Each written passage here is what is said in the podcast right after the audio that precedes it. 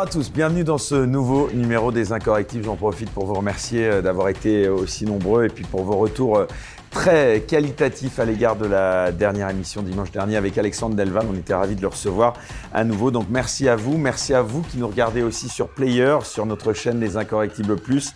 Et grâce à vos contributions, nous pouvons euh, vous proposer chaque semaine de nouveaux entretiens comme celui euh, cette semaine avec encore une fois, comme avec Alexandre Delval, eh bien le plaisir de le recevoir à nouveau. Il s'agit du président de l'UPR, l'Union populaire républicaine, cher François Asselineau. Bonsoir.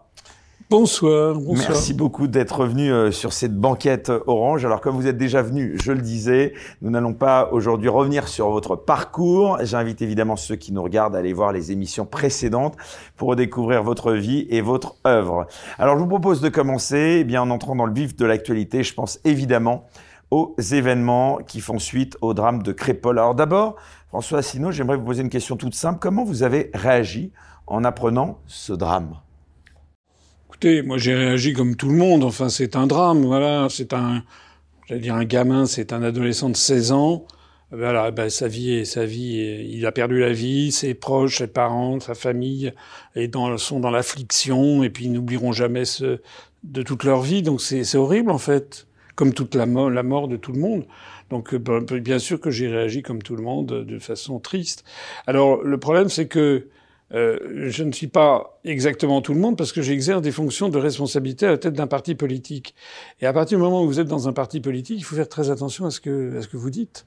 Euh, parce que euh, les gens s'emparent de ce que vous pouvez dire et puis peuvent tirer des conclusions hâtives, etc. Donc personnellement, je ne me suis pas exprimé sur ce sujet parce que j'ai un principe fondamental qui est d'essayer de ne pas surréagir à l'actualité, d'autant plus que l'actualité, elle est, elle est, elle est filtrée en fait. Certaines forces mettent en avant un événement comme celui-ci, qui, il est vrai, peut servir, peut être utilisé un peu comme symbole. Ah, ça hein, vous a choqué quand même ce drame? Oui, ben bien sûr. C'est évidemment, ça ne m'a pas échappé que certains y voient. Malheureusement, ils n'ont pas forcément tort. Ils y voient un symbole de l'apparition de deux, de deux France, de deux jeunesses, euh, de la lutte qu'il peut y avoir entre les quartiers. En plus, le fait que ce soit un crime à, à l'arme blanche, déjà, semble désigner un peu une communauté. Euh, donc tout ceci est explosif dans la situation actuelle. Et moi, c'est ça qui m'inquiète, c'est que je trouve qu'un responsable politique devrait d'abord avant tout avoir quelques idées forces. La première, c'est de ne pas jeter de l'huile sur le feu. On est dans une situation qui est hautement inflammable en France, euh, et il y a des gens qui ont l'impression qu'ils trouvent ce que les Allemands appellent Schadenfreude, une espèce de joie maligne et perverse, à se précipiter sur un événement de cette nature pour essayer d'en rajouter encore de l'huile sur le feu. Vous pensez à quelqu'un en particulier? Oui, bon, je pense pas tout particulièrement à Éric Zemmour, qui ne fait que ça en fait, qui ne fait que jeter de l'huile sur le feu euh, depuis des mois et des mois. Euh, mais dans quel but en fait? C'est quoi le truc au, bout du compte? Moi, je pense qu'un responsable politique, il doit avoir à l'esprit de calmer le jeu, premièrement. Deuxièmement, de s'attacher à découvrir les vraies responsabilités. Et troisièmement, d'apporter des véritables solutions. Or, les gens qui dénoncent euh, l'antagonisme croissant qu'il y a avec une partie de la jeunesse, et lâchons le mot, avec euh, notamment un certain nombre de Français euh, d'origine immigrée, puisque c'est eux qui sont, concernés, ils s'attaquent en fait, à mon avis, plutôt à une conséquence qu'à une cause. Voilà. La cause, c'est quoi? C'est que les Français, actuellement, il y a 75 ou 78% des Français qui trouvent qu'il y a trop d'immigration, qu'il y a trop d'immigrés. Et ça va bien au-delà de l'extrême droite, de la droite, du sens. Même, il y a beaucoup de gens de gauche. Quand vous avez plus de trois quarts de la population d'un pays qui considère qu'il y a trop d'immigrés, c'est qu'il y a un vrai problème. Bon. Donc, normalement, ce que devrait faire un responsable politique, en tout cas, c'est ce à quoi moi je m'astreins, c'est d'essayer de trouver une solution pour arrêter l'immigration. Et à ce moment-là, vous découvrez des choses étonnantes.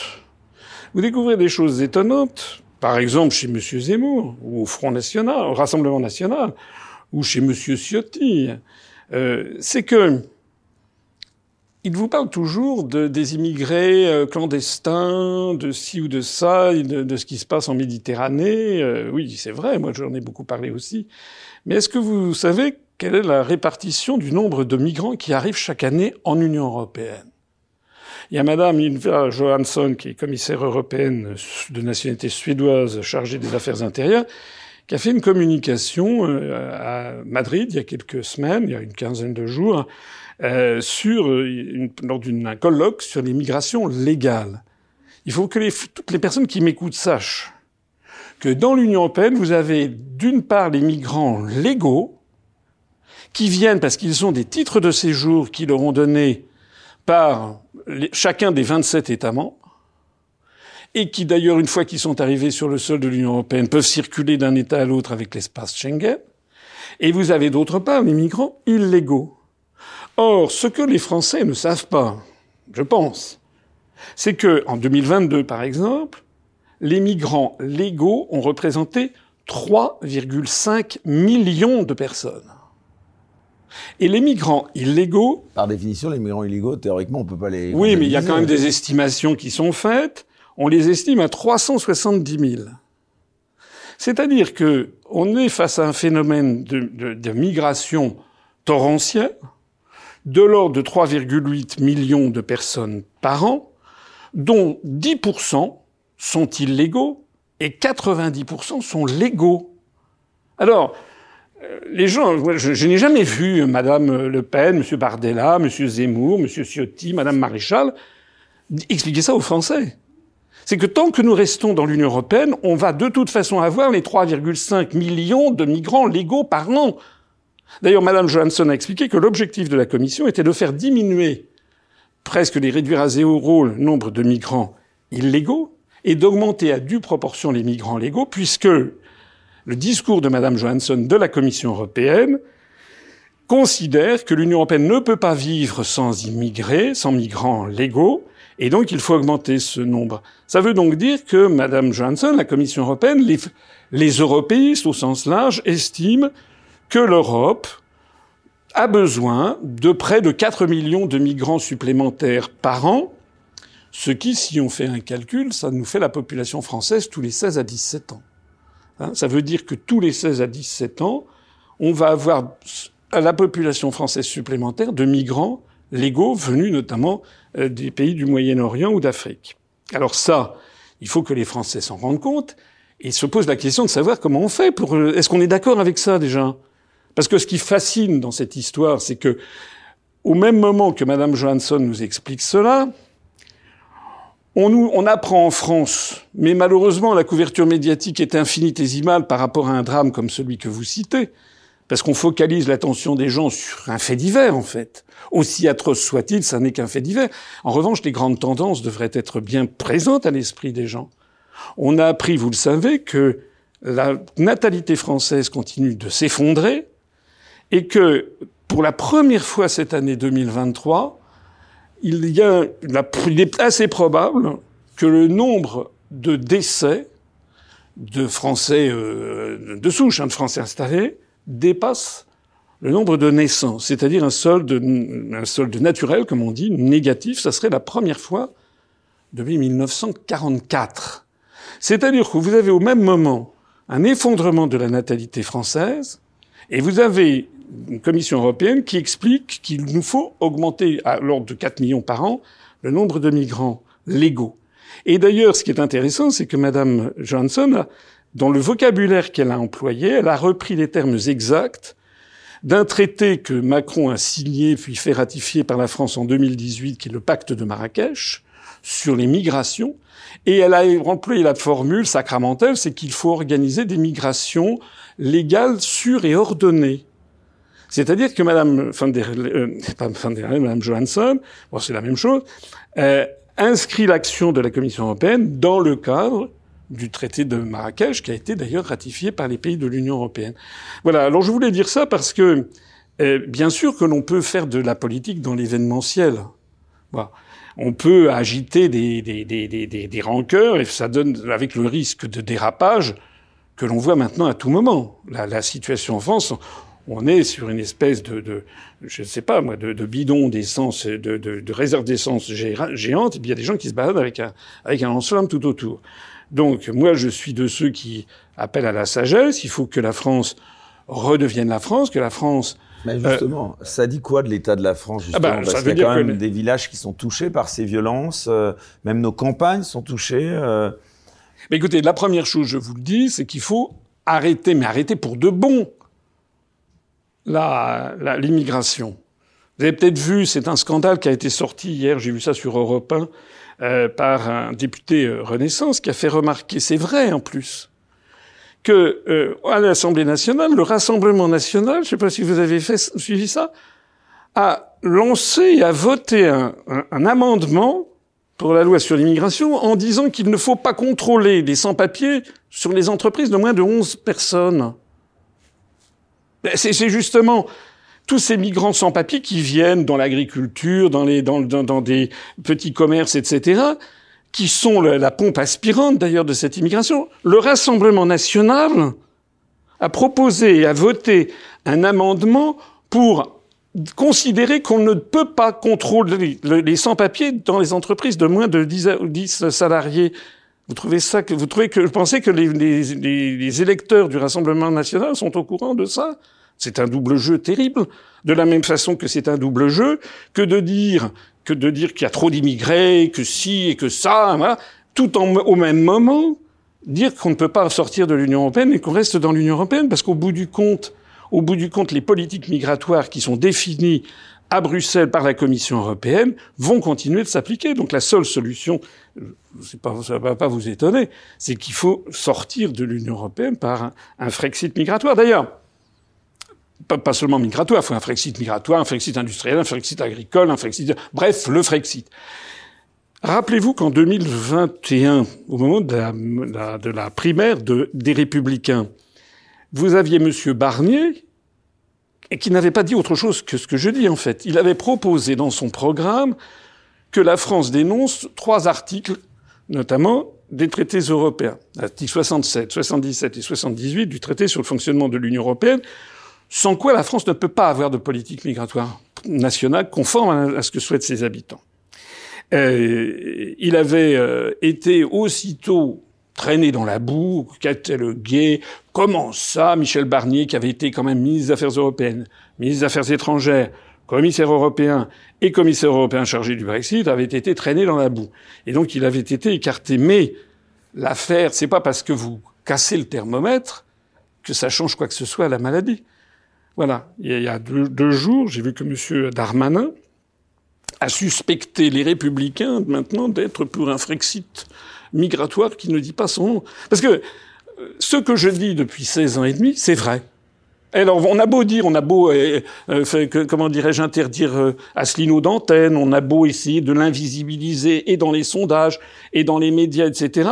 Ce que je dis reste vrai. Voilà. Et maintenant, on en est arrivé à un stade où il y a euh, là, on arrive à la croisée des chemins, si vous voulez. On arrive à la croisée des sur cette violence, est-ce qu'on peut dire aujourd'hui qu'aucune partie du territoire n'est épargnée par cette montée de la violence? Oui, enfin, je pense qu'il y a un risque. Il y a un risque de la montée de la violence. Alors, elle n'est pas uniquement liée aux questions migratoires. C'est vrai que quand on va visiter euh, une maison d'arrêt, on s'aperçoit euh, qu'il y a une surreprésentation de population immigrée, ça c'est tout à fait exact. Pourquoi ne pas dire la vérité? Mais il y a aussi, il faut, faut, dire aussi la vérité, il y a aussi une montée de la violence générale dans la société française, à tous les niveaux. Euh, par exemple, euh, j'ai été assez sidéré, pour tout vous dire, bon, on aime ou on n'aime pas Mélenchon. Bon, moi, je sais pas particulièrement ma tasse de thé. Je considère que, comme les autres, c'est un faux opposant, puisqu'il ne veut pas sortir de l'Union européenne. Vous lui diriez, vous lui diriez comme Gérard Larcher, ferme ta gueule. non, justement, c'est ça que je voulais.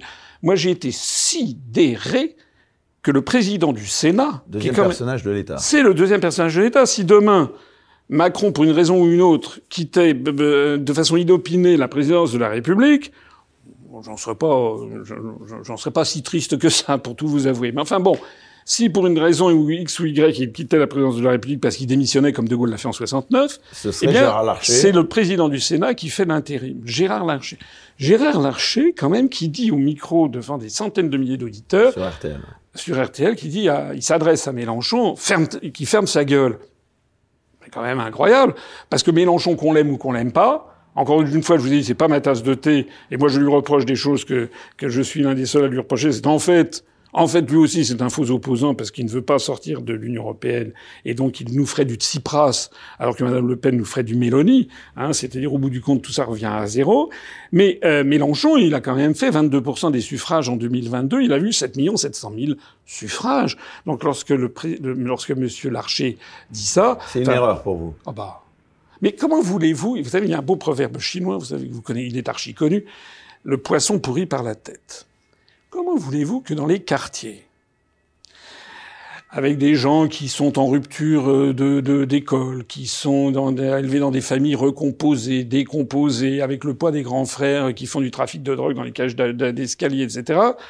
Bon, ils regardent, quand ils regardent la télé, si vous voulez, la première des choses à faire pour restaurer, comme l'avait fait De Gaulle, l'autorité de l'État, c'est d'abord l'exemplarité. Hein le poisson pourri par la tête, disent les Chinois. Ben voilà. Non, si vous voulez, lorsque vous voyez Macron euh, qui invite des blogueurs qui, fait des, qui font des galipettes dans le jardin de l'Élysée, euh, lorsqu'il invite des danseurs travestis brésiliens à l'Élysée, euh, que ça plaise ou pas, il se trouve que c'est très mal perçu par une partie importante de l'opinion publique et notamment des jeunes qui disent regarde-moi ce bouffon. C'est comme ça qu'ils disent. Et lorsqu'ils entendent que le deuxième personnage de l'État s'adresse à quand même quelqu'un qui a failli être au deuxième tour de la présidentielle en lui disant ferme ta gueule, il, se dit c'est quoi ce pays de bouffons? C'est ça le truc. Donc il faut, à mon avis, ça, fait partie de l'ensemble d'un réarmement euh, éthique, et moral et psychologique de la France, et qu'il faut d'abord rendre euh, son sa dignité à la fonction, ça veut dire rendre sa dignité aussi à la politique. Ça veut dire qu'il faut qu'on ait des, des, des, dirigeants qui, qui, qui soient dignes je vais prendre un autre exemple et vous allez me dire que je pars dans tous les sens, mais non, parce que c'est un ensemble. Euh, vous avez vu comment EELV a lancé sa campagne pour les européennes? Et vous avez vu ça? En faisant une danse, n'est-ce pas, c'était pour tortiller les fesses. C'est dingue. Enfin, c'est quoi, c'est quoi le sens? C'est quoi le sens? Ça veut dire que, en fait, on a l'impression que c'est qu'on est face à une classe politique qui ne sait plus quoi dire qui n'a plus d'idées sur rien et qui fait des, des qui lance des, des, n'importe quoi. Enfin, tout ça est extrêmement attentatoire à la dignité. Vous savez ce qu'avait dit De Gaulle? De Gaulle disait la politique, ça sert à se faire la guerre avec des mots. Dans toute société, il y a des tensions internes à une société. Et le rôle suprême de la politique doit être de civiliser les rapports entre les oppositions à l'intérieur d'une société. C'est-à-dire qu'il y ait qu'il y ait des partis politiques qui apportent des solutions au problème, du moins tel que certains, tel que les Français les ressentent. Donc il y en a certains qui vont se sentir plus près de celui-ci, près de celui-là.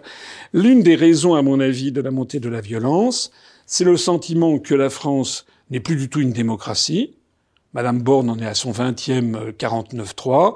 J'ai fait le compte l'autre jour pour le 29, 20e 49-3. Il y avait 10 députés présents, 8 fonctionnaires et 3 ministres. C'est-à-dire le nombre de députés, normalement, il y en a 577, il y en avait 10. Ça veut dire que 98,3% des députés français n'étaient pas venus parce qu'ils ne servent plus à rien. Mais c'est quoi cette... Enfin, c'est unique au monde, un truc pareil.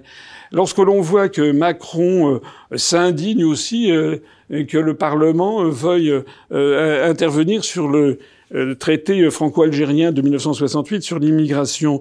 Euh, alors on peut être pour, on peut être contre, c'est une autre chose. Mais Macron, il a attaqué en disant je ne savais pas que le Parlement s'occupait de, de, de, de, politique étrangère. Enfin, sous-entendu, c'est un scandale. Mais Macron, il, il connaît même pas la Constitution française. L'article 53 de la Constitution donne pose que c'est le Parlement qui vote toute une série de traités, dont d'ailleurs le traité sur les personnes comme le, traité franco-algérien. Donc on a affaire à une, à une scène politique de plus en plus glauque, avec des dirigeants qui euh, euh, en fait tournent en rond, ne savent plus quoi faire. Ils ne savent plus quoi faire parce que on est arrivé, comme je l'ai dit, à la croisée des chemins on est dans une multiplication. les mathématiciens appellent ça une équation euh, surdéterminée. C'est-à-dire qu'il y a trop de contraintes qui sont antagonistes les unes des autres, donc il y a un blocage. On est dans cette situation. François Asselineau, si vous le voulez bien, j'aimerais quand même qu'on s'arrête euh, assez longuement sur ce drame de Crépol. D'abord, qu'est-ce que vous avez pensé justement du traitement médiatique de l'affaire? Il a été beaucoup remis en cause, notamment cette semaine.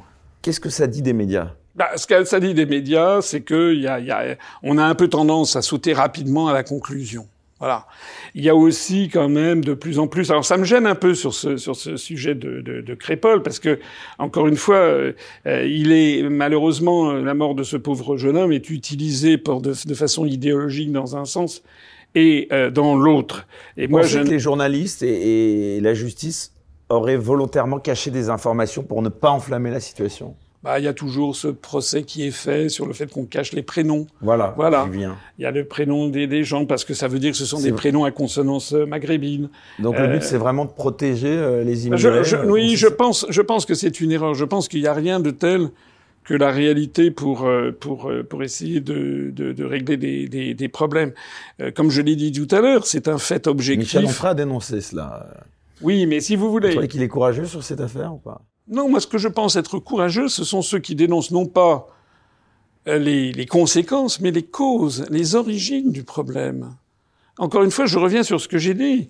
Les origines du problème, c'est nous appartenons à une structure plurinationale qui a ratifié le, pacte de Marrakech qui prévoit que il y a maintenant les êtres humains dans le monde ont vocation à être des migrants. J'ai fait deux vidéos, je renvoie les, auditeurs aux vidéos qui sont sur UPR TV. J'avais fait des vidéos pour expliquer ce qu'il y avait derrière ce traité de Marrakech. Bien sûr, on nous avait expliqué à l'époque que c'était rien du tout, etc. Mais c'était rien du tout. Pourquoi est-ce qu'il y avait un traité?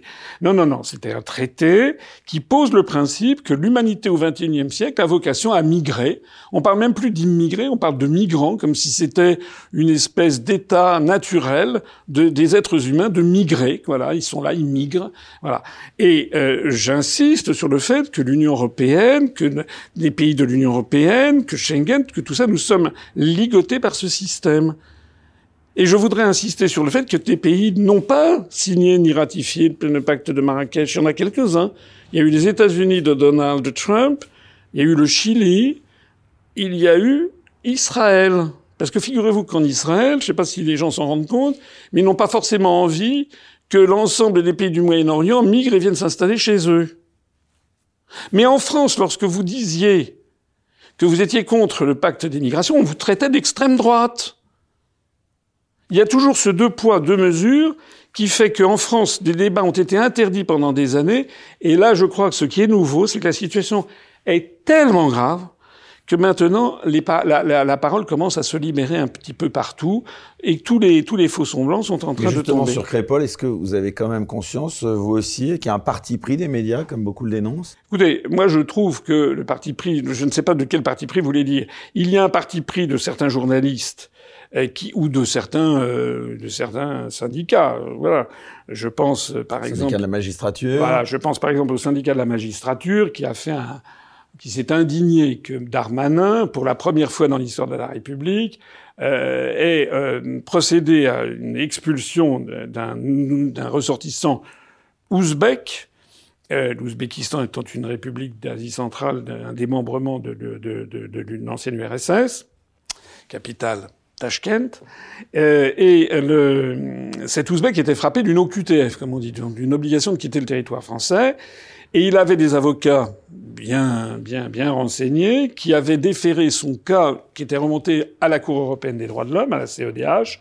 Et la CEDH avait interdit formellement l'expulsion et Darmanin est passé outre en envoyant, en renvoyant. Alors, j'ai vu que le syndicat de la magistrature, par exemple, pour ne pas le nommer, mais aussi la CIMAD, mais aussi, euh, je crois, la LICRA, le MRAP, enfin, etc., etc., ont fait un tweet pour s'indigner de cette, de cette situation. C'est vrai que du point de vue du droit, ça n'est pas bien de ne pas respecter le, droit.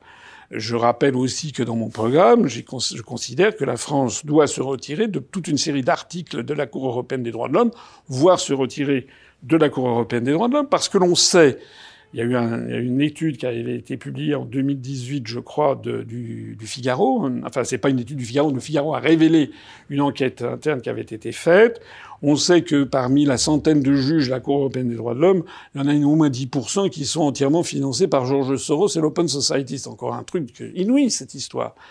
Euh, mais j'en reviens donc au syndicat de la magistrature euh, et, et, aux autres qui se sont indignés que le, que le gouvernement ait fait ça.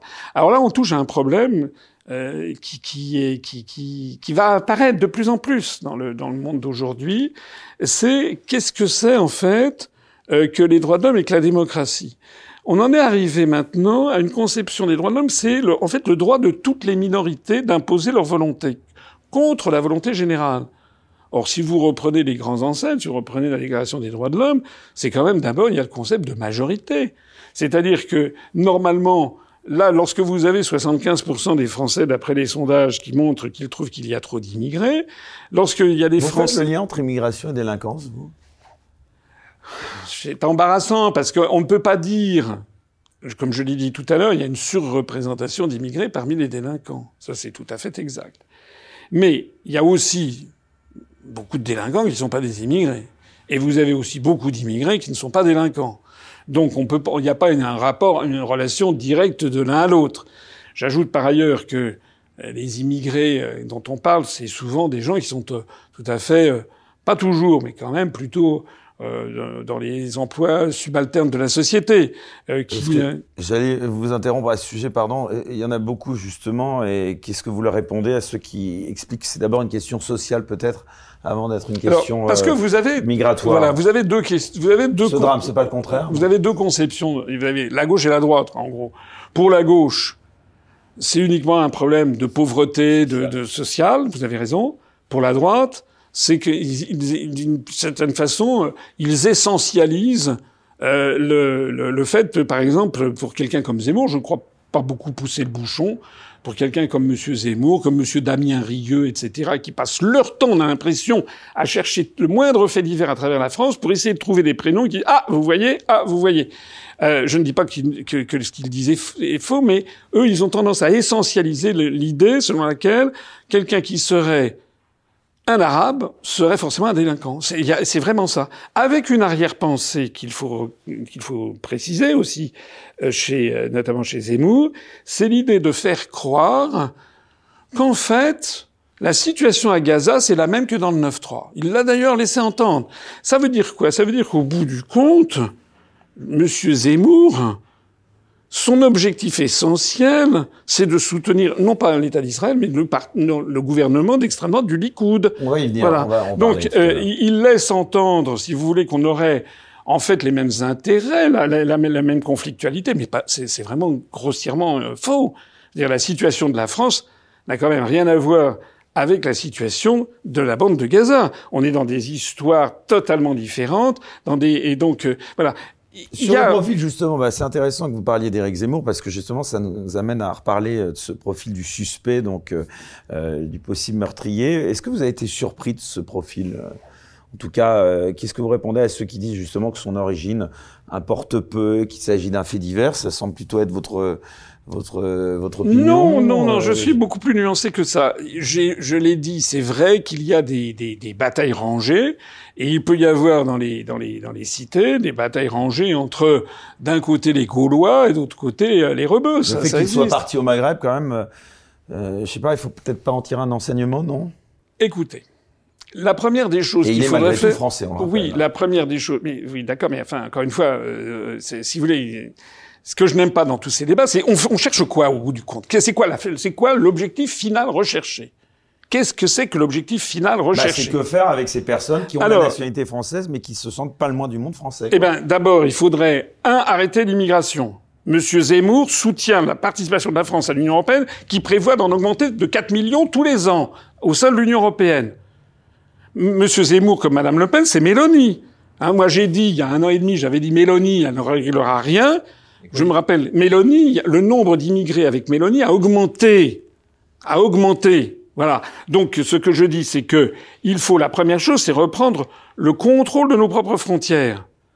C'est, enfin, je sais pas, c'est une évidence ce que je dis. On pourra, on va pas pouvoir régler les problèmes si on continue de faire de, de, de, voir arriver. Euh, Pour vous, c'est pas possible de les renvoyer, comme euh, Mais justement alors, parliez d'Éric Zemmour. Ça, c'est alors ça, c'est fait partie. J'ai vu que M. Zemmour avait lancé un propos de, c'est un propos de, propos de comptoir de dire qu'il fallait renvoyer un million de personnes. Bon. D'abord, pourquoi un million? Bon. Surtout comment faire si les pays d'origine veulent pas les Mais recevoir, voilà, le problème il est là, c'est que le problème c'est que les gens peut-être. Non, le problème c'est que les gens ils oublient un truc, c'est que une obligation de quitter le territoire français, vous savez que le nombre d'obligations qui sont euh, réalisées sont, et le pourcentage est, est, dérisoire, parce que vous avez un certain nombre de pays d'émission qui ne, ne, veulent pas les récupérer. Donc on fait quoi dans ce cas-là? On fait quoi dans ce cas-là? C'est pour ça que la priorité des priorités, c'est d'arrêter l'immigration. La deuxième des priorités, c'est de rétablir l'autorité de l'État. Par exemple, sur un cas, ça c'est très concret ce que je vais dire. Je me suis renseigné, j'ai découvert que le port d'armes blanches en France, la loi, euh, c'est n'importe quoi en fait. C'est interdit, mais c'est pas interdit. On fait ce que. Enfin, bon, bref. Moi, je trouve qu'il devrait y avoir une loi très sévère. On n'a pas à se balader avec un couteau, euh, à part peut-être un petit canif, mais je pense que quelqu'un qui serait arrêté avec un couteau euh, dans la rue, contondant et susceptible de, de trucider quelqu'un, devrait ipso facto être mis, placé en garde à vue, l'arme confisquée, et puis suivi ensuite par la police il faut, enfin, euh, je sais pas, il faut revoir cette cette cette loi. Sur le port d'armes. Euh, fort heureusement en France, d'ailleurs, on n'est pas dans la même situation que les États-Unis d'Amérique, et qui eux, comme vous le savez, ont un port d'armes. Tout le monde peut avoir des armes, et ça donne ces désastres absolus de de, de ces de ces mass shootings, de ces tueries de, de, de masse. Donc là, par exemple, sur la loi, bah, il faudrait revoir le principe de, de du port d'armes blanches. Bon, il faut revoir aussi le principe de, la l'exécution de la loi. La France est un pays où il est quasiment convenu que les lois ne sont, peines ne sont pas euh, exécutées. Donc il faudrait revoir, à mon avis, la hiérarchie des peines. Il faudrait, enfin c'était dans mon programme, il faut exécuter vraiment les peines sans remise. Il faut aussi que euh, il y a d'ailleurs Eric Zemmour. Donc vous entendez qu'il a, c'est peut-être inspiré de votre programme. Euh, non, non, pas forcément. Zemmour ne dit pas forcément que des sottises. Je n'ai pas dit ça. Euh, Madame Le Pen, Monsieur Mélenchon, euh, il arrive même à, à comment il s'appelle, à, Macron de temps en temps d'avoir une lueur de dire des choses qui qui sont pas sottes. Donc je ne suis pas de parti pris. Mais simplement, ce qu'il faut, c'est, je pense, avoir une, une justice qui ne tremble pas et aussi un système, comme je l'avais proposé, d'augmentation de la peine plancher avec le nombre de récidives. Parce qu'il y a quelque chose qui exaspère les Français, dont moi d'ailleurs, comme je suis comme tout le monde, c'est quand on voit quelqu'un qui a eu deux, trois, quatre, cinq, six récidives, et on a l'impression qu'il ne se passe jamais rien. Donc ça veut dire que là, il y a un problème qui... Enfin, pardon, mais sur le, point précis de la violence, quand même, qui a dépassé quand même là un stade, euh, sur la notion d'ensauvagement, est-ce que c'est le bon terme pour décrire la situation selon vous, François Asselineau? Je pense que c'est euh, que c'est oui en sauvagement. Je sais pas si on peut dire en sauvagement. Je dirais que on est on est dans un dans une zone géoculturelle sous influence américaine et qui est parmi les pays qui viennent, deviennent les plus violents du monde, en fait. faut reconnaître les choses. Alors certains brocardent ce que des régimes autoritaires ailleurs. Mon objectif, c'est pas qu'il y ait des régimes autoritaires. La société serait prête à, à, supporter plus d'autorité euh, de la part de la police et de la justice? Je pense que d'abord, il faut rétablir l'autorité de l'État. C'est ce qu'avait fait De Gaulle. Autorité de l'État, je l'ai déjà dit maintes fois, je vais le redire encore une fois. Le mot autorité vient du latin auctoritas, qui a donné naissance au mot auctor, c'est-à-dire auteur. L'étymologie est toujours pleine de sens. Ça veut dire que vous ne pouvez, vous n'avez pas d'autorité si ce n'est pas vous qui décidez, si vous n'êtes pas l'auteur de ce que vous dites. Voilà. Hein c'est comme si vous avez, euh, je ne sais pas moi, dans, euh, dans, un, dans, dans, dans, un couple, il y a, y a par exemple, en fait, c'est la mère qui, qui, qui, qui tient la, la, culotte, comme on dit euh, familièrement, et puis que le père il n'est pas là, il est absent, bah, il n'a pas d'autorité sur ses enfants. Voilà, c'est ça. Alors, de la même façon, un président de la République, un chef de l'État, ne peut avoir d'autorité que s'il est d'une part l'auteur de ses propres décisions. Nous, on a un paltoquet, on a, on a le domestique de l'oligarchie.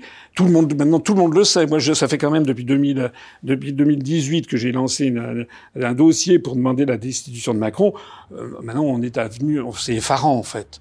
Euh, c'est effarant. Macron n'est plus reçu par nulle part. Il est allé, vous avez vu, à, en Arabie Saoudite là pour la COP 28. Euh, il a été reçu par personne. Mohamed Ben Salman n'est même pas venu le voir. il a été, en fait, plus personne ne veut le voir. Ce type-là, c'est devenu quelqu'un qui, euh, qui qui compte pour du beurre. On sait que ce qu'il dit n'a aucun sens parce qu'on sait que de toute façon c'est pas lui qui décide. Et qu'il y a un proverbe qui dit que il vaut mieux s'adresser à Dieu qu'à ses, qu'à ses saints, ou au maître qu'à ses domestiques. Donc, à partir du moment où les Français, dans leur, je, crois, on a rarement vu, enfin, vous me corrigerez peut-être, mais on a rarement vu en France un président de la République, un chef de l'État qui soit aussi méprisé que Macron. Plus personne n'écoute ce gars-là. Bon, alors euh, c'est le problème numéro un. Et ce drame, c'est pas non plus, euh, je veux pas prendre la défense d'Emmanuel Macron, euh, au contraire, euh, est-ce que c'est pas la preuve de l'échec de l'intégration justement, tant voulu sans doute par Emmanuel Macron est-ce que est-ce que c'est pas l'échec de cette intégration justement Alors déjà, il faudrait revenir à faire de l'archéologie du vocabulaire. Ah, assimilation et intégration, en fait, peut-être la différence. Oui, oui, parce que quand j'étais jeune, dans, quand j'étais enfant, quand j'étais adolescent, etc., on entendait à la radio, c'était l'assimilation. Le peuple français avait un génie, que je crois toujours d'ailleurs en, partie à l'œuvre, c'est le génie assimilationniste. Ça veut dire quoi? Ça veut dire que des étrangers viennent de partout, et petit à petit, en une ou deux générations, et finalement, ils sont devenus plus français que les Français. Voilà. Quitte d'ailleurs à ce qu'ils conservent, ce qui est bien légitime, pour leur sphère privée, leur religion d'origine. Voilà. Et la France est un modèle d'assimilation. Et puis à partir des années 80 du XXe siècle, sous influence anglo-saxonne, américaine, on a voulu développer en France une société, euh, comment dire, par euh, communautarisme. C'est-à-dire, il y a la communauté ci, la communauté ça. Et on a, je me rappelle à l'époque, dans 1900, j'étais, je venais d'entrer à l'ENA et on parlait en 1983 du rapport de Françoise Gaspard, qui était une députée socialiste, euh, qui, qui, qui avait diabolisé le mot d'assimilation, qu'il fallait absolument pas assimiler les gens, qu'il fallait au contraire qu'ils conservent leur culture d'origine, et ça, ça s'appelait l'intégration, et il fallait donc donner des cours, par exemple dans les écoles, des cours de couscous. Je n'invente rien, ça avait fait, euh, je vous renvoie aux journaux de l'époque. Il y a eu quand même toute une gauche bisounours pendant des décennies qui est allée à l'encontre du principe d'assimilation, qui était pourtant un principe, à l'origine, un principe de gauche, en fait un républicain de gauche. Alors maintenant, on a voulu développer des communautarismes en, incitant les gens à, garder leur identité. On, on, arrive là. Je pense qu'il faudrait, au, tout le contraire, favoriser l'assimilation. Encore une fois, ça ne veut pas dire que les gens abandonnent leur, leur, leur foi, leur religion, etc. Mais ils doivent garder ça dans un, de, façon discrète, de façon personnelle, pour se fondre dans la masse. Et je me permets de redire ici, je le dis chez vous, je l'ai déjà dit ailleurs, mais moi j'ai été, j'essaie de trouver des solutions. Moi. je suis pas là à dire oui, voilà, il faut taper sur les Mohamed si ça. Ça sert à quoi? On voulait vraiment, vous savez ce que c'est qu'une guerre civile? Les Français, ils veulent une guerre civile? Donc il faut trouver des solutions. Moi, je propose une solution, ça fait des années, je l'avais redit dans mon programme à la présidentielle de 2002. Je considère qu'il faut que les Français, en ce moment, ils sont une angoisse. Le peuple français, de façon générale, c'est est-ce que la France existera toujours dans 20 ans, telle qu'elle est? Euh, moi, je Là, elle est menacée selon vous Oui, ah bah, elle est menacée, oui, elle est menacée à de nombreux égards. Mais malheureusement, elle n'est pas seulement menacée, comme le dit M. Zemmour ou Mme, euh, Madame Marion Maréchal ou M. Bardella, euh, par l'immigration. Elle est d'abord et avant tout menacée euh, par son, la destruction de son tissu économique, la destruction de son image dans le monde. Vous ne parlez pas de civilisation, comme Eric Zemmour en parle.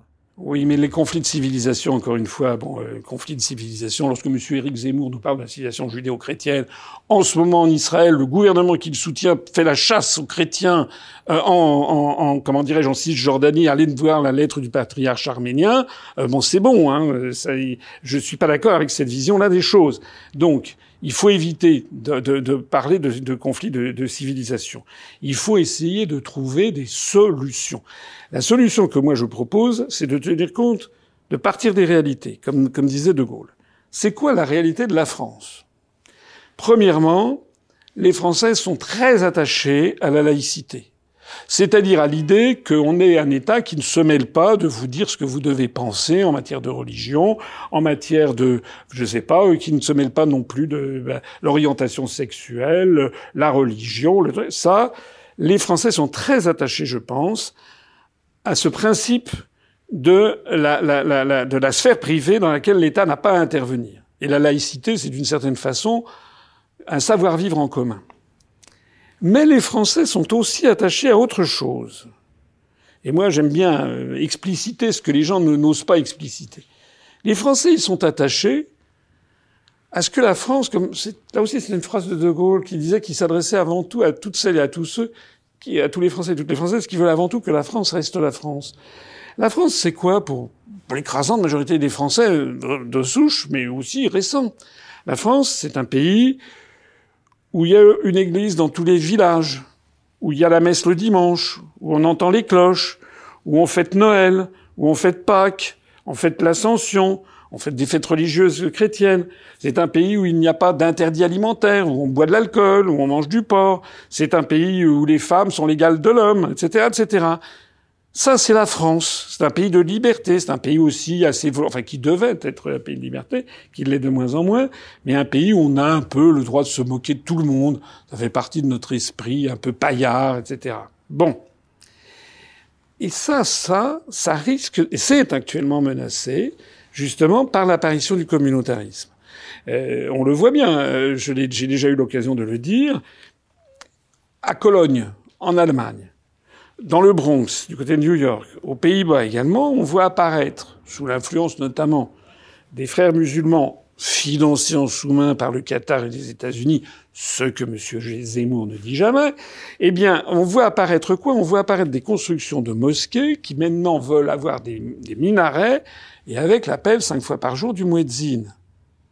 Dans le contexte actuel de la France, de la Constitution, on dit que c'est une république laïque, si demain vous avez une mosquée qui se crée dans, je ne sais pas, dans une ville de, de, de, à Paris ou dans une grande ville de province ou même dans un village, avec l'appel du muezzin cinq fois par jour, qu'est-ce qui se passera?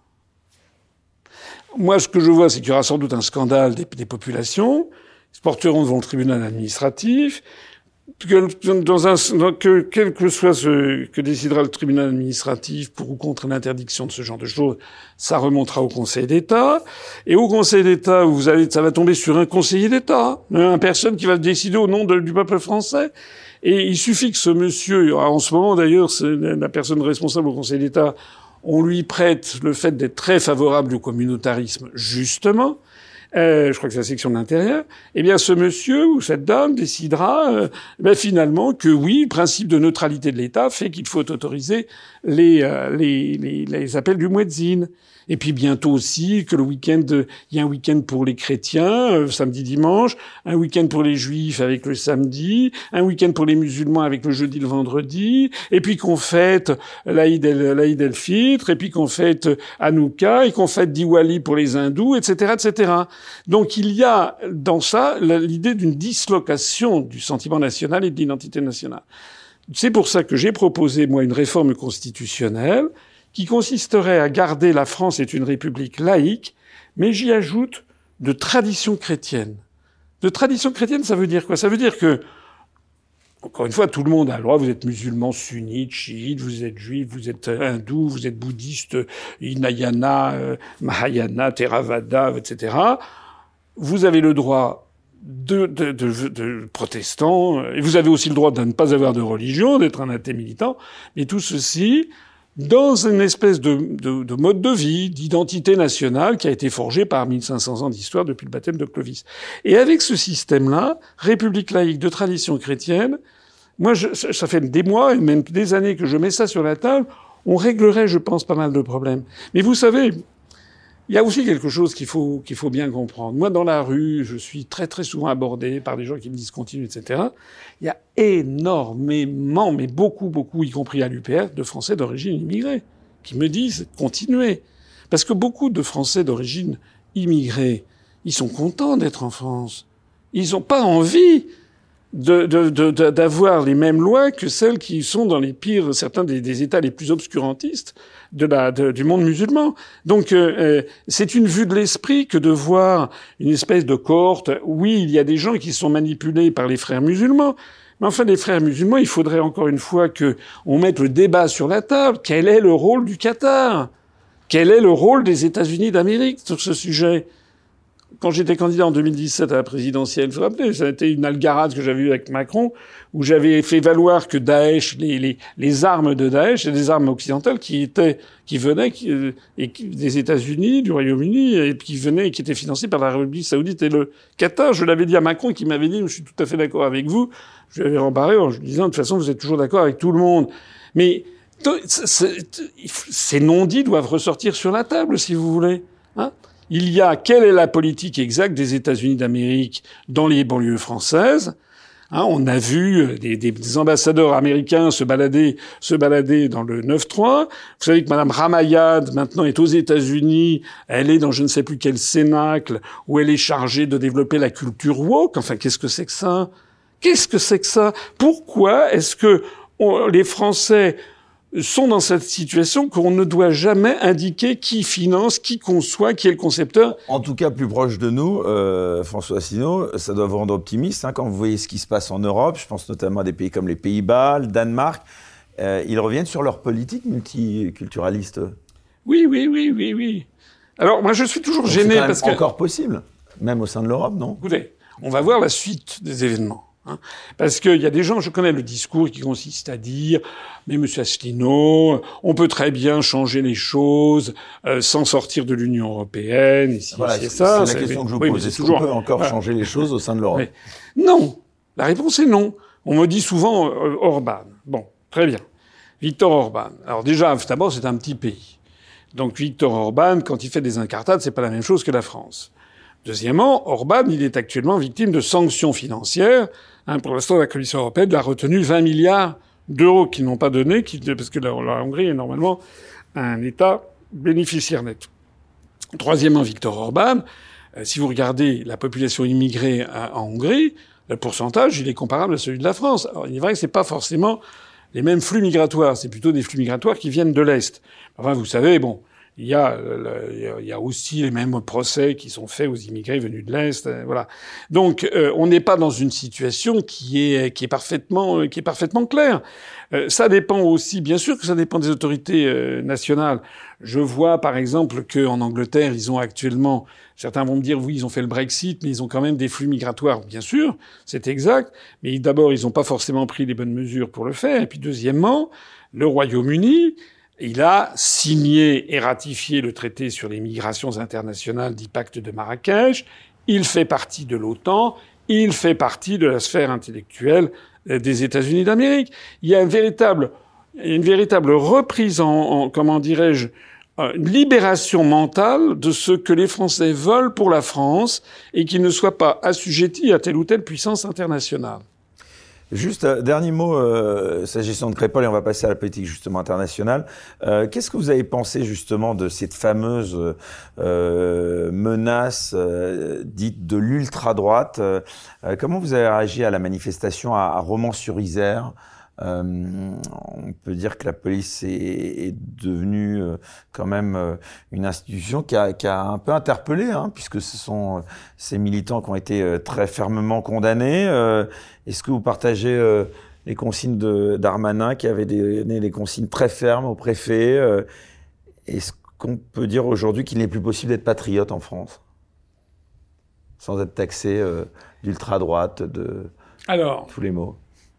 Vous savez que pour moi, euh, c'est pas là que se joue le patriotisme. Euh, le patriotisme, c'est est-ce que oui ou non on veut d'une France souveraine ou indépendante ou pas. Voilà. Il est là le patriotisme. C'est comme en 1943-44. Donc pour moi, le véritable patriotisme, c'est des gens qui considèrent que la France ne doit être subordonnée à aucune autorité supérieure. Voilà. Et moi, ce que je vois, c'est que malheureusement, on essaye de faire croire à la population que euh, on fait défiler des gens euh, qui sont voilà, est-ce qu'ils ont fait des saluts nazis, des pas saluts nazis? On en revient en fait à toute l'affaire du Front National lancé.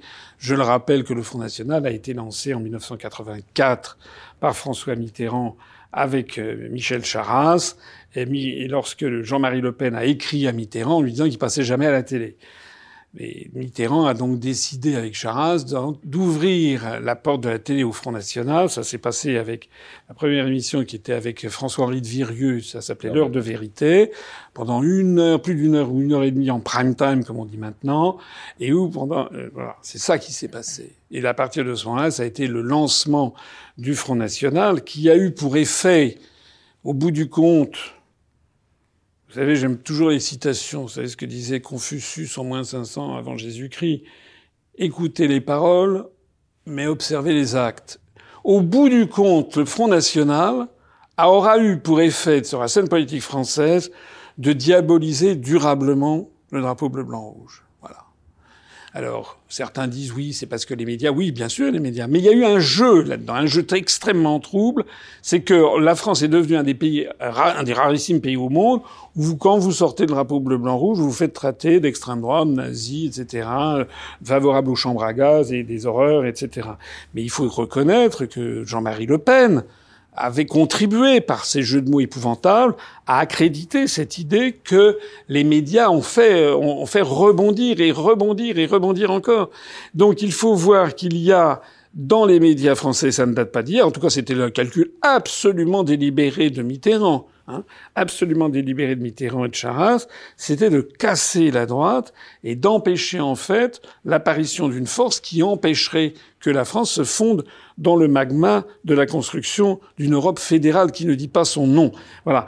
Euh, si vous voulez, je, je, je, je, vais vous taquiner un peu, mais depuis que vous m'interrogez, on parle d'une affaire dramatique, c'est vrai. On va parler d'autres choses. Hein, mais oui, mais il y a des choses en ce moment d'une gravité absolument exceptionnelle sur, sur la survie même de la France, sur la transformation que M. Mario Draghi appelle de ses voeux de l'Union européenne en un véritable État, sur la suppression de l'unanimité. Enfin, c'est des trucs délirants. Et ceci est mis de côté, comme on met de côté les problèmes de démographie effrayants qui sont en train d'arriver. C'est-à-dire que les Français ne se reproduisent plus, en fait. Ça, ça devrait être le titre. De, il devrait y avoir la, principale préoccupation du président de la République ou de tous les chefs de, de, de parti devrait être de se dire nous sommes comme des lemmings, on va vers un suicide collectif. Qui tire la sonnette d'alarme à moi? Qui est-ce qui bah, en permanence parle de ça? C'est incroyable. Donc, si vous voulez, c'est pour ça que, bien sûr, ce, ce, ce, ces faits divers sont épouvantables. Bien sûr qu'il faut redonner de l'autorité de l'État, mais vous ne pouvez pas avoir de l'autorité de l'État si vous avez à la tête de l'État quelqu'un qui laisse la population dans l'État dans lequel on est, l'effondrement de notre démographie. il peut y avoir nation sans sécurité, François Asselineau, parce que c'est bien gentil de parler de natalité. Si demain on, manque de se faire égorger à chaque euh, à chaque coin de rue toutes les semaines, euh, c'est un peu compliqué hein, d'avoir l'idée de fonder une famille. Bien euh. sûr, bien sûr, bien sûr, je suis d'accord. Je suis d'accord. Mais ça, c'est les, ça, c'est les pirouettes à la Zemmour que vous me faites. J'avais débattu avec lui, qui m'avait dit, vous, moi, je fais passer l'identité avant la souveraineté. Mais c'est une arnaque. Comment? La souveraineté, ça veut dire c'est vous qui avez le pouvoir. Donc, si vous n'avez pas la souveraineté, tout le reste, vous pouvez dire ce que vous voulez. Vous pouvez dire que moi, je voulais qu'il y ait 365 jours par an qui fassent très beau. Mais vous n'avez pas le pouvoir. Donc, euh, les gens qui veulent rester dans l'Union européenne parce qu'ils servent en réalité des intérêts qui sont des intérêts contraires à ce que croient leurs électeurs, hein, ce sont des faux opposants. Pourquoi est-ce que dans les médias français, on l'a vu là, ça commence pour les européennes, tous les jours, je veux dire, tous les jours, il y a Bardella, Bardella, Bardella, Bardella, Bardella, Bardella, Bardella, Bardella, Bardella, Bardella, Bardella. Ou alors c'est Marion Maréchal, Marion Maréchal, Zemmour, Marion Maréchal, etc. Asselineau, zéro. Rien. Zéro. Il y a d'ailleurs un même phénomène qui est en train de se passer qui me fait sourire d'une façon un petit peu, euh, petit peu euh, triste. C'est que euh, la même chose est en train d'arriver à, à, comment il s'appelle, à, Jean Lassalle. Terminé, Jean Lassalle a disparu et en ce moment on voit quoi? On voit qu'il est question d'un type que personne ne connaissait, M. Willy Schren, qui est président de la Fédération de la chasse. Willy Schren, Willy Schren. Tous les jours, vous avez vos, les, les médias, TF1, France Info, euh, Le Point, etc., qui parlent de ce bonhomme. J'ai même vu un article je crois que c'est dans le point qui était assez drôle, qui disait oui, euh, il est très charismatique, il est très médiatique, mais c'est les médias qui en ont décidé. Alors, quand on connaît le dessous des cartes, on sait que c'est. aux médias la responsabilité. Oh non, on, sait dans le quand on connaît le dessous des cartes, on sait que c'est Macron. Alors, regardez, Eric Zemmour veut... à la présidentielle, ça s'est pas converti tant que ça finalement euh, euh, à ceux qui disaient justement qu'avec cette omniprésence dans les médias, il allait faire un score incroyable. Il a, bon, il a jamais, et quand même fait 7%. Mais il, a, quand même fait... 7% pour la première fois, ce qui est à part ah, Macron. Quand il était crédité 18% dans les sondages quelques mois plus tôt. Oui, mais ça c'est par ailleurs c'est par ailleurs le, la, la, la, problématique de Zemmour. Les gens qui ont voté Zemmour, euh, je crois, ont perdu de vue le sens des réalités. Les Français sont un peuple de un peuple de Alors, comment vous expliquez justement que Un les Français euh, ne vous rejoignent pas euh, Mais, mais cas, vous savez, Puisque en effet, non mais euh, je, je vais même à mon petit niveau, euh, je considère en effet que vous avez apporté souvent des bons diag- vous avez posé souvent des bons mais diagnostics. c'est pas que les Français ne me Pourquoi re- les, écoutez, les- Français je ne fais- pas euh, euh, bah justement Mais euh, donnez-moi, donnez-moi, donnez-moi du, du, du temps de parole à la télé. C'est, il est là le problème. Vous savez, on a fait une alliance là avec un, un- un parti politique italien. C'est exactement la même situation que Non, nous. mais c'est le serpent qui se mord la queue parce qu'on va vous dire on vous donne du temps de parole si vous avez des élus parce que c'est aussi la vous Non, savez non, que mais la je- jurisprudence oui, dans les médias oui, c'est de dire en fonction de Oui, mais non, ça, passe pas- ça, bon, passe pas- ça se passe pas comme ça. Sinon- Zemmour bien sûr mais Oui, or, Macron. En 2017, Macron a eu 25% du temps de parole, j'en ai eu 0,8%. Macron ne s'était jamais présenté à une élection. Nous, on s'était déjà présenté, par exemple, aux régionales précédentes. Pourquoi est-ce que Macron, qui ne s'était jamais présenté à aucune élection, qui avait, qui avait aucun élu, a eu 24% du temps de parole et peut-être 70% du temps d'antenne? Euh, Il est là le problème. Faut, faut, faut arrêter de, faut arrêter de. eh, Donnons don- que les médias qui, qui disent que les Français ne m'écoutent pas, eh bien, aient le courage de me donner donc 25% du temps de parole et que on, et que ça soit euh, que M. Macron ait les droits à 0,8% et nous verrons les résultats dans les urnes. On ne sait pas que ça commence à un petit peu, quand même, un petit peu se modifier cette euh, omnipuissance des médias. Il y a les médias alternatifs, il y a les réseaux Alors- sociaux. Vous êtes très puissant, justement, vous l'avez dit sur YouTube, sur euh, X aussi. euh. Oui, alors, ça, vous avez raison. D'ailleurs, je vous en profite pour vous remercier. Je vous ai Non, taquiné mais tout à l'heure. Je, vous- je- je remercie. et- non, non, mais- Parce que vous faites, si je peux me permettre, vous faites un, un- un vrai travail de journaliste. Voilà. Le journalisme n'est plus dans les médias. Maintenant, on a des propagandistes. Ils ont complètement perdu de vue, si jamais ils l'avaient même à l'esprit, la charte de Munich de 1971, qui est la charte du- de, l'éthique du journalisme. un des rares à l'avoir Ouais, aussi. qui euh, précise qu'un journaliste ne doit pas être un propagandiste. Il doit chercher et rapporter la vérité, quoi qu'il lui en coûte. C'est très beau, la charte de Munich de 1971. Et donc, vous avez... Beaucoup de journalistes l'ont oublié. ouais. Bien, et, et ceux qui ne l'ont pas oublié, ben, euh, en règle générale, ils ont dû dégager. Voilà. Et ils ont créé des mouvements, des, des, des- on trouve, alors, je vais pas citer vos- tous vos confrères, mais enfin, vous avez des, des, des youtubeurs, vous avez TV Liberté, vous avez euh, Radio Courtoisie, euh, vous avez les Incorrectibles, etc., etc. Euh, bon, un petit, petite, je fais un petit. Vous avez eu PRTV. Euh, Il y a eu PRTV, voilà. Donc ça, c'est vrai. Et ce qui est vrai, c'est qu'il y a un transfert progressif qui se fait. Mais le problème, je le vois quand je vais dans les campagnes, c'est qu'il y a encore beaucoup de personnes âgées qui, ben, qui ne regardent que TF1. Voilà, c'est ça. Alors, ce qui est vrai aussi, Vous avez un peu un profil des, des gens qui votent pour vous, enfin qui sont sensibles à vos, à vos thèses, à vos idées. euh, François non, c'est pas des thèses. Ça, j'aime pas ce- le terme de Bon, thèse. ça- Ce sont des faits. Moi, je, je parle des faits. Quand je dis, parce qu'il y a des gens, je me rappelle une fois, il y avait des- les Non, non, non, mais il y a des gens, euh, je me rappelle, moi, je, vous savez, en 2017, je m'étais fait connaître, notamment parce que je sortais des articles des traités. Alors, il y a- connaissance voilà. des Alors, il y traités, avait des gens qui m'avaient regardé sur le thème, vous vous rendez compte, il sort les articles des traités. En fait, on me reprochait de trop bien connaître les dossiers. C'est incroyable. C'est comme si vous alliez voir, vous Ah, aviez, vous avez un problème de droit du travail avec votre employeur, vous allez voir un, un avocat spécialiste du droit du travail qui vous dit, bon, moi. moi, moi, je vais vous utiliser tac, tac, tac, tac, je vais vous sauver le, le truc, et vous sortez là en criant, en disant, non, mais il connaît beaucoup trop le code du travail, je vais vite trouver un, je vais aller chercher un margoulin, parce que lui, c'est pas possible. En gros, c'était ça, c'est, c'est incro- c'est incroyable. Bon. On m'avait donc brocardé sur le fait que donc je, je, je citais les, les, les articles des, euh, des traités. Euh, mais euh, encore une fois, quand on dit ça, ben, je, en fait, ça n'est que la réalité des événements. Et cette réalité, elle continue d'exister. Donc ce qui est en train de se produire, c'est que j'ai créé l'UPR il y a 16 ans et demi. Jusque euh, à la présidentielle, c'était très très difficile. La présidentielle nous a donné, quand- en fait, le Brexit Et là, nous a vous donné. une la perche, pardon. Vous envisagez aussi l'après Asselineau ou pas? Bah oui, il y aura bien un moment à partir du. C'est vrai qu'on entend un peu que vous, hein, côté UPR. Bon, euh, attendez. Et on entend qui finalement euh, du côté euh, du côté Zemmour? À part Ah, Zemmour, y a et Marion Maréchal. Maréchal, Oui, il y a Jordan Bardella derrière Ah non, Marine Le non, Pen. attendez, je parle d'un parti politique. Le, Front, le Rassemblement national qui est donné à 28%, moi je n'entends que Madame Le Pen et Bardella. Chez, Du- chez Debout la France, je n'entends que je n'entends que, que, que Dupont-Aignan. Chez Horizon, je n'entends que, que Fantomas. Enfin, je, je veux dire, euh, comment il s'appelle euh, Ah non, Édouard Philippe. Édouard Philippe. Voilà, on Ah, entend vous êtes que. dur, là. Ben non, mais écoutez, euh, Vous faites de l'humour sur son, sur son physique? Ben, c'est lui qui a fait quand même campagne là-dessus. C'est quand même, c'est pas moi, c'est lui. Fantomas, vous êtes dur quand même un petit non, peu. mais regardez, c'est gentil. Fantomas, c'est le film avec. Euh, La tête verte. Hein. Oui, mais, non, mais c'était une capuche qui se mettait comme ça. Ouais. Mais euh, non, mais euh, écoutez, Édouard Philippe, il a fait quoi? C'est une bonne question. fait- Est-ce que vous pensez que ça pourrait lui, lui, lui causer euh, du tort? Il y en a, il y en a quelques-uns qui, d'ailleurs, ne le disent pas publiquement, qui pensent que il n'aura pas ses chances parce que justement. Euh, Ah, L'aspect physique, euh, Ah, d'abord- d'abord- comme vous dites, il, en joue. Il a dit qu'il n'y avait pas que des playboys en politique. Hein. Non, il y mais avait c'est beaucoup pas. de contre-exemples. On ne sait pas à qui penser d'ailleurs. Non, mais c'est pas ça. C'est le problème. Il a fait. J'ai pas rêvé. Il a entretenu les Français de ces problèmes de pilosité à de très nombreuses reprises. Et il perdait ses poils ici, et il les perdait là. Enfin, c'était quoi? C'était un truc de dingue. Il nous expliquait qu'il allait bientôt avoir la bande maillot. Enfin, c'était.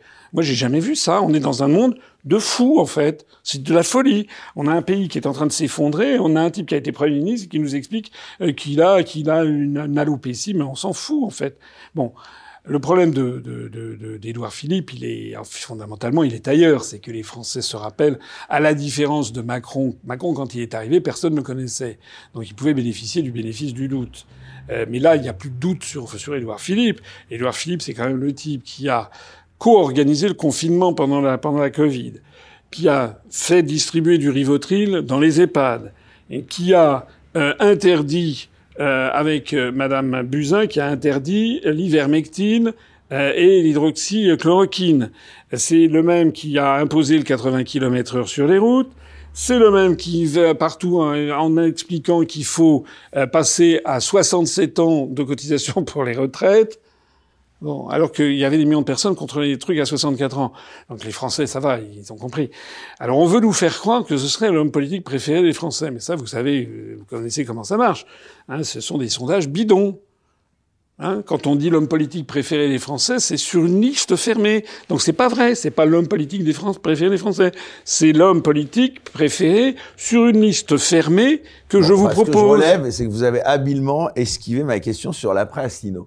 Parce Non, que non, non, non, mais je pardon, je y vous auriez peut-être envie, peut-être de, vous avez des lieutenants. Est-ce qu'il n'y en a pas Oui. un qui pourrait demain euh, euh, envisager de reprendre le flambeau? Oui, non, mais je n'ai pas esquivé. Mais ce que je veux dire, c'est que c'est un phénomène. Vous savez que c'est ça qu'on vous reproche aussi un Non. petit peu quand même. Mais pourquoi on me le De reprocherait monopoliser, bah, il y a eu quelques crises dans votre parti, comme il y en a dans Bah, d'autres Dans tous les autres partis. Est-ce que Dans vous tous les autres. Mais attendez, est-ce que vous avez beaucoup entendu, vous, les lieutenants de Monsieur Zemmour? Enfin, Monsieur Guillaume Pelletier. Non, mais ils monsieur- sont pas là peut-être depuis 16 ans, pardon. Hein, je Non, vous non, pose des mais- questions que j'ai entendues et que Non, peut-être mais certains les se gens, posent. les- mais, mais Est-ce que vous pensez pas que ça peut pas être aussi un moment à vous de vous remettre peut-être en question Peut-être que d'autres qui porteraient le même... Non, mais pardon. euh, Je- alors Asselineau. écoutez, je, d'abord je l'ai fait. Il y a des gens qui se sont déjà exprimés à ma place. Je l'ai fait. Bon, euh, voilà. Le problème, si vous voulez, c'est que hum, les gens ils veulent, ils veulent écouter Asselineau. se remettre. euh, oui, mais il y a peut-être des gens aussi qui peuvent se dire, bah, Astino, ça prend pas dans les urnes aussi. Mais Euh, c'est pas que ça prend pas dans les urnes. Si ça prenait pas dans les urnes, je n'aurais pas fait d'abord 1,2% euh, aux, à la- aux européennes, ce qui n'était pas énorme, mais c'était 12e sur 34 listes, avec 0% du temps de parole. Si je, si il y avait des gens qui avaient décrit il y a quelques années, paraît-il que j'avais un charisme d'huître. Bon. Alors, j'ai pas, j'ai pas eu l'impression de ressembler particulièrement à une, à une, à un, à un belon ou à une huître de Cancale numéro 3. Euh, mais enfin bon, en réalité, euh, en réalité, regardez les, les scores que je fais sur sur Internet.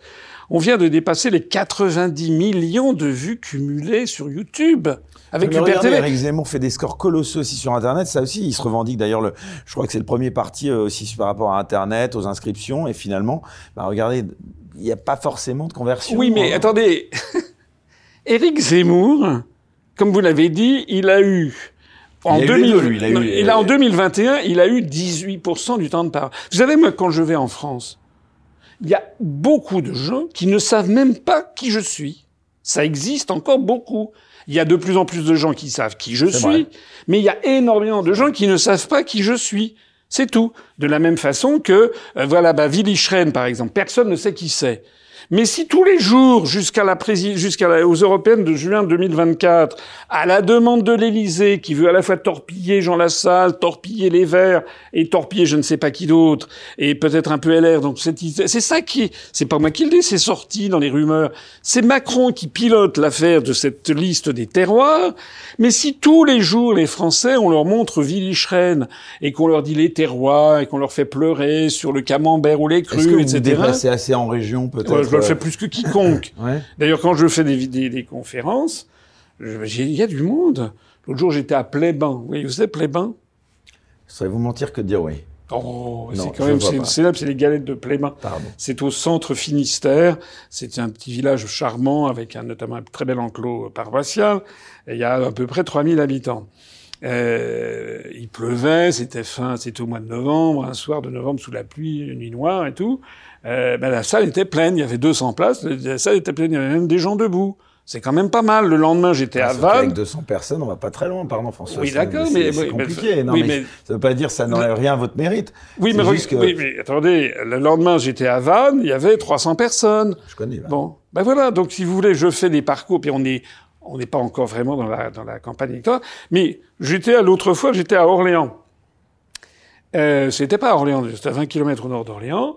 Euh, dans un, c'était un petit peu mal, mal- enfin bon, c'était un peu difficile d'accès, sauf sauf en voiture. Bref, euh, ben on a eu 180 personnes. La salle n'était pas complète, mais enfin, Enfin, un mois, attendez, je- attendez, un mois avant, vous aviez eu Monsieur Clément Beaune, ministre des Transports, qui avait organisé, alors en présence des médias, le grand, personne. le grand raout des, des, des, des militants de Renaissance. L'article du journal disait une soixantaine de personnes, et la, et la photo, moi j'en voyais dix. Voilà. Parce que moi je veux bien, ah, bien sûr, on pourrait, vous connaissez, Et encore, c'était sans doute l'équipe de Renaissance. oui, vous connaissez cette parole. Quand je me, quand je me regarde, je me désole. Quand je me compare, je me console. Il n'y a pas beaucoup. Moi, j'ai, l'autre fois, j'étais au mois d'août, j'étais à Garéou dans le Var. Euh, c'était 31 août ou 1er septembre, je ne me rappelle plus. Euh, il y avait 350 personnes. Enfin, je fais des salles combles à mais chaque oui, fois. mais j'entends ce que vous dites là, j'entends euh, ce que Nicolas Dupont-Aignan dit. Il y en a un d'ailleurs au passage que vous n'avez pas cité, c'est Florian Philippot, je crois que avec qui vous êtes toujours euh, en forte animosité. Mais vous êtes tous incapables, vous qui avez quand même une petite chapelle pour chacun de vous. Vous seriez quand même plus forts tous ensemble. Vous n'arrivez pas à dépasser vos vos Oh, anti- euh, on va vos pas recommencer Ben non, mais- là-dessus. Mais vous pensez pas que c'est ça aussi? Non, mais l'union des droites, elle non, se fait non, aussi. non. Mais d'abord, nous, nous ne sommes pas catalogués à droite. Alors l'union Bon. des souverainistes, pardon. Oui, non, mais le problème, il n'est pas là. C'est qu'effectivement, M. Philippot, lui, il est Oui. catalogué à l'extrême droite. Voilà. Alors, il peut dire que c'est pas vrai que c'est Il a été pendant huit ans euh, le vice-président du Front National. Donc, il peut dire ce qu'il veut. Il est catalogué comme ça. Nous, non. Voilà. Ça change C'est vrai qu'on énormément. vous voit extrêmement. Pourquoi vous avez vous avez une véritable haine à son encontre enfin, à l'encontre de qui? de Florian Philippot, Mais non, on vous voit dans des extraits sur Internet qui sortent souvent justement. Non, mais attendez, Parce mais que- arrêtez. non mais euh.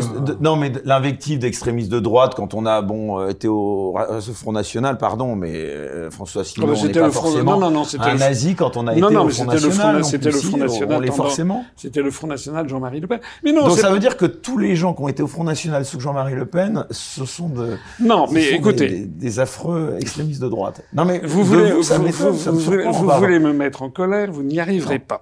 Non, mais moi Je de vais vous- comprendre pourquoi vous n'arrivez pas à vous Ah bah, unir. Alors pourquoi Monsieur Philippot, quand il a quitté le Front National, d'où il a été en fait chassé parce qu'il avait commencé à faire un parti à, à l'intérieur du parti, pourquoi est-ce qu'il n'a pas rejoint l'UPR Eh ben, c'est- c'est- je vous pose la question. Non, mais parce que personne- Je suis voilà. pas dans les secrets. Alors, mais- mais, c'est Ça s'appelle. Alors après ça, il se répand sur le thème que je ne voudrais entendre parler de personne. Mais lui, vous savez, moi j'ai fait la liste des partis politiques qui se sont créés depuis que j'ai créé le mien sur le même créneau. On doit en être à 32. Le dernier en date, celui qui vient d'apparaître, c'est Pierre de Gaulle. Vous avez peut-être vu ça, qui crée la fondation Pierre de Gaulle. Bon. En gros, vous êtes en train de me dire que si Florent Philippot vient vous voir pour vous proposer une union, vous accepteriez? Ah non, parce qu'entre-temps, il s'est quand même passé beaucoup d'autres choses. Voilà. Il s'est passé beaucoup d'autres choses, mais c'est pareil pour, par exemple, quelqu'un comme Dupont-Aignan. Euh, Dupont-Aignan, Dupont-Aignan, euh, c'est quoi le programme de Dupont-Aignan sur l'Europe? Enfin, tout le monde rigole, tout le monde le sait, ça change à chaque fois. À chaque fois, il, a, il change de partenaire, c'est- incroyable. Là, voilà, donc euh, voilà, moi je ne sais pas d'ailleurs ce qui va se passer, mais vous m'avez interrompu. J'ai découvert euh, 32 partis politiques qui se sont créés avec des gens qui, au lieu de rallier l'UPR, ont créé leur truc. Mais, alors certains diront oui, mais est-ce que vous faites fuir les gens? Mais ils n'ont pas rallié davantage euh, Dupont-Aignan, ils n'ont pas rallié davantage Philippot, ils n'ont pas rallié davantage Pierre-Paul Jacques. Chacun fait son truc dans son coin. Voilà. Pourquoi Est-ce que vous pouvez me dire, par exemple, pourquoi Pierre de Gaulle a écrit son truc alors qu'il est banquier suisse? Il faut envoyer de l'argent en Suisse. Que c'est que ce truc? Il a demandé la nationalité russe. Vous avez vu récemment, il a dit qu'il voulait la nationalité russe. Euh, bon, c'est quoi en fait? Pourquoi Pourquoi il y a Pierre de Gaulle qui lance son truc? Vous savez, il y a quelque chose qui, que j'ai découvert aussi en, en politique, c'est que euh, qu'avaient fait les Américains contre de Gaulle en 1942-43 après l'opération Torche, lorsque les Américains débarquent à Alger, euh, Eisenhower arrive à, Alger. Donc, euh, à l'époque, Alger, c'est dirigé par euh, l'amiral Darlan, qui est euh, l'un des dauphins de, de, de, Pétain. Il est en concurrence avec avec Pierre Laval. Et vous savez que, à la surprise générale, Darlan bascule en 48 heures, lève le drapeau blanc et s'entend copain comme cochon avec Eisenhower qui le maintient. Ça fait un scandale. De Gaulle à Londres est absolument furieux parce qu'il y a des camps de rétention, comme on dit, des camps de concentration en Afrique du Nord où il y a des juifs, des communistes, etc. Et donc les Américains se trouvent ça très très bien. Ils ont fait alliance avec Darlan. À ce moment-là, De Gaulle, c'est dans ses mémoires de guerre, il envoie André Dittelme, qui était inspecteur des finances et son ministre de la guerre, et je ne sais plus qui, à Washington. Ils vont, ils sont reçus à la Maison Blanche par Franklin Roosevelt, et donc ils portent la protestation officielle de De Gaulle, qui considère que c'est absolument scandaleux que les Américains se soient entendus avec Darlan en Afrique du Nord. Et à ce moment-là, Roosevelt répond cette phrase qu'il faudrait mettre en lettres de feu quand on parle de l'histoire de la Seconde Guerre mondiale. Roosevelt répond aux, envoyés de, de, de Gaulle, oui, je traite avec Darlan parce que Darlan me donne Alger, et demain je traiterai avec Pétain et Laval quand ils me donneront Paris. Parce que l'objectif des Américains, c'était de maintenir Pétain, Laval et Édouard Herriot ressorti de prison, c'est De Gaulle qui le raconte de nouveau à, à Perfit, ça c'est dans le CT De Gaulle, pour euh, maintenir en fait des domestiques, des larbins. Et puis ça n'a pas marché puisque, comme vous le savez, quelques semaines après, Darlan a été assassiné par la résistance présente en, en Algérie. Et à ce moment-là, il s'est passé quoi? Il s'est passé que d'un seul coup, les Américains ont sorti d'un chapeau un nouveau concurrent à De Gaulle, qui était le général Giraud, et, qui devait, qu'ils ont essayé de promouvoir contre De Gaulle. Eh bien, c'est ça qui se passe en France, mais aussi en Italie et ailleurs. C'est-à-dire que vous avez des forces qui passent leur temps à promouvoir des opposants pour émietter le paysage émietter le paysage. souverainiste, il y a Front Populaire avec Michel Onfray, il y a euh, le Cercle Aristote, il y a France Souveraine. Enfin, euh, vous n'arrivez, vous avez des contacts avec tous ces mouvements Non, je crois pas, qu'ils en aient entre eux d'ailleurs. Ils se sont créés ça qui tous. malheureux finalement. Bah oui, mais qu'est-ce que vous voulez que j'y fasse hein? Que voulez-vous que j'y fasse? L'UPR, nous, on a créé. Non, mais les gens vont peut-être vous dire, si vous êtes déjà pas capable de mettre de l'ordre tous entre vous euh, souverainistes, Comment vous allez en mettre dans le pays? Vous voyez bien que ceux qui disent ça font le jeu de l'oligarchie, qui promeut Bardella, Bardella, Bardella, comme ils ont promu Mélanie. Pourquoi est-ce que l'oligarchie promeut Bardella? Quel sera le prochain président de la République? On a, vous, on a évoqué. que ça peut être Bardella? Non, je pense pas. Il est vraiment euh, trop jeune. Mais je pense que dans les cartons de l'oligarchie euro-atlantiste, il y a, y a l'hypothèse Madame Le Pen. C'est très très probable. On... Ah, et même Olivier Véran, là, il y a, quelques heures, euh, euh enfin, lors d'une conférence. Mais tout est fait pour ça. Tout est fait pour ça. C'est ce qui s'est passé en Italie avec Meloni. Pendant des mois et des mois, parce que on a affaire à, une, une Ce serait déjà mieux que Macron, non? À vous entendre ou pas? Oui, enfin, oui, c'est difficile de faire pire que Macron, je reconnais. Bon, je reconnais. Euh, je reconnais. Je n'oubliez pas quand même que tout en ayant le regard critique que j'ai, j'ai pris mes responsabilités et en 2022, j'ai appelé à voter pour Madame Le Pen. Euh, j'avais aucune, voilà, j'avais aucune négociation avec elle. C'était parce que je pense à l'intérêt de mon pays. Je n'ai rien négocié du tout avec elle. Je ne l'ai jamais rencontrée. J'y pensé. Elle vous a pas remercié après ça? Non, non. Mais peu importe. Mais, non, non, j'ai rien eu. Mais moi, j'avais appelé à voter pour Madame Le Pen. Bon, parce que je pensais en mon âme et conscience que c'était mieux que Macron, et je pense toujours. Mais ce que je sais aussi, c'est que si Madame Le Pen arrivait un jour au pouvoir, six mois après, les Français notamment ceux qui l'ont élu, ils diraient mais alors là, qu'est-ce qu'on s'est fait avoir? Oui. Qu'est-ce qui distingue aujourd'hui Bardella de Macron en fait? Il est pour l'UE, il est pour l'euro, il est pour l'OTAN, il soutient l'Ukraine, il a dit qu'on avait été beaucoup trop naïf avec la Russie, euh, il est, euh, euh, je sais pas quoi, il est favorable à l'inscription de l'IVG dans, la Constitution. Euh, euh il est, euh, je sais pas en fait. Et même sur l'immigration, il a été d'accord avec Macron pour ne pas faire un référendum, mais il promet un référendum sans sachant que ça ne veut rien dire d'ailleurs. Hein. C'est quoi un référendum sur l'immigration? Personne ne sait ce que ça veut dire. Un référendum, c'est oui ou non. Donc, euh, quand on fait un référendum, c'est sur une question euh, normative. c'est par stopper euh, définitivement, enfin ah, radicalement l'immigration. C'est très très difficile. Euh, on, peut pas. Jamais, mais, en tout on cas, peut pas dire immigration zéro, ça, ça n'est pas possible. Donc forcément que euh, un référendum qui doit être oui ou non, c'est pas une c'est pas une humeur. On, on dit oui ou non, par exemple, à un texte précis. Hein, ça a toujours été comme ça. C'était sur la Constitution européenne, la Constitution française, c'était les accords Matignon pour la Nouvelle-Calédonie, c'était le passage au quinquennat. Ce sont des choses qui sont normatives, comme on dit. Donc un, un, référendum sur l'immigration comme ça, ça ne veut pas rien dire. Il faudrait par exemple un référendum sur oui ou non le maintien du rassemblement euh, familial, par exemple, du regroupement familial. Mais je vous rappelle que le regroupement familial a été inscrit dans le droit européen par une directive de 2000 et quelques. Bon, donc euh, le, voilà, un référendum sur l'immigration, ça n'existe pas. En attendant, Bardella, il a trouvé tout à fait bien.